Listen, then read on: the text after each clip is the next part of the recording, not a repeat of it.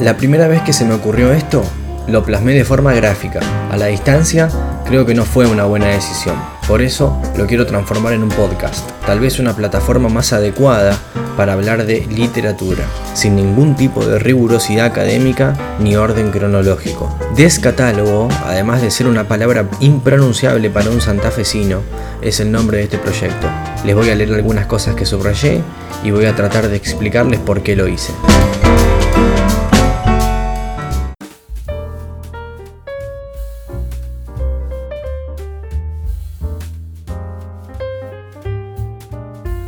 En una obra magistral de Platón llamada Banquete, se pueden leer muchas nociones acerca del amor. Se habla de la eternidad, de la fortaleza de los lazos, de cómo la realidad se encarga de sacudir a lo idílico. El autor se desmembró para personificar a una serie de filósofos y hacerlos dialogar en distintas etapas sobre la complejidad del amor. Mm, más antiguo que Crono y Jápeto este episodio. Cuando le ceden el espacio a Pausanias, el loco agarra y dice, el amante que busca un carácter virtuoso se queda para toda la vida. Así se considera vergonzoso ante todo dejarse conquistar rápidamente para que pase el tiempo que convenientemente, según dicen, pone a prueba la mayoría de las cosas.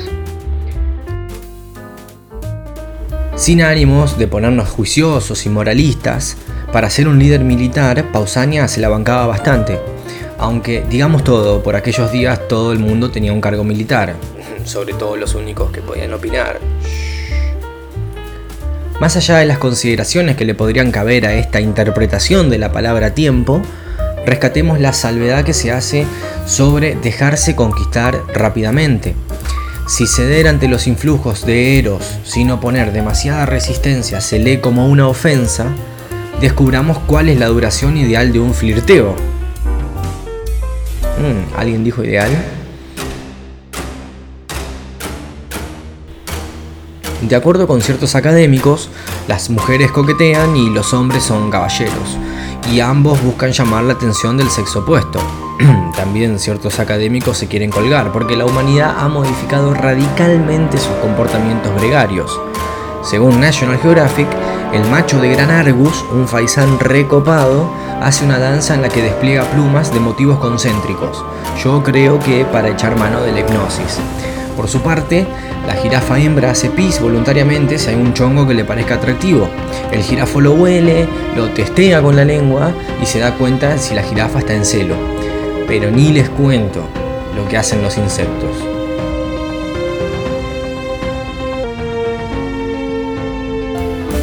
Queda claro que la raza humana y el mundo animal tienen diferentes códigos comunicacionales para decirse que se gustan.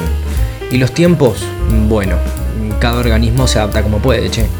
Christy Wilkinson, en una nota del Huffington Post del 2016, le pinta la cara a Pausanias, porque dice que el principal freno del millennial frente al amor es que no se quiere ver comprometido en algo que no pueda frenar, se salga de su control o afecte sus planes personales de crecimiento. Pero es otra discusión, Christy.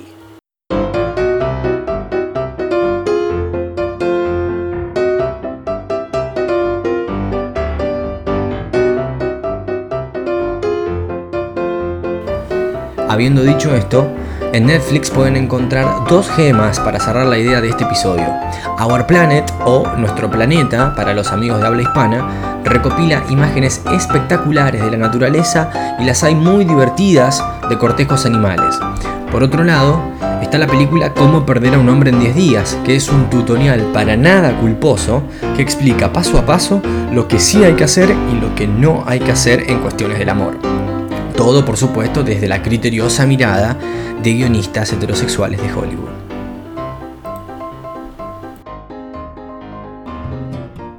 Si querés, podés suscribirte a mi boletín desde el link que está en la descripción de este podcast.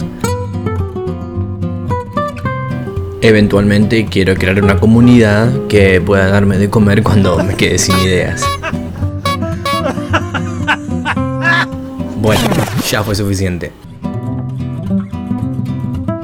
Esto fue todo por hoy. Espero que hayas pensado un ratito conmigo. Nos escuchamos en la próxima.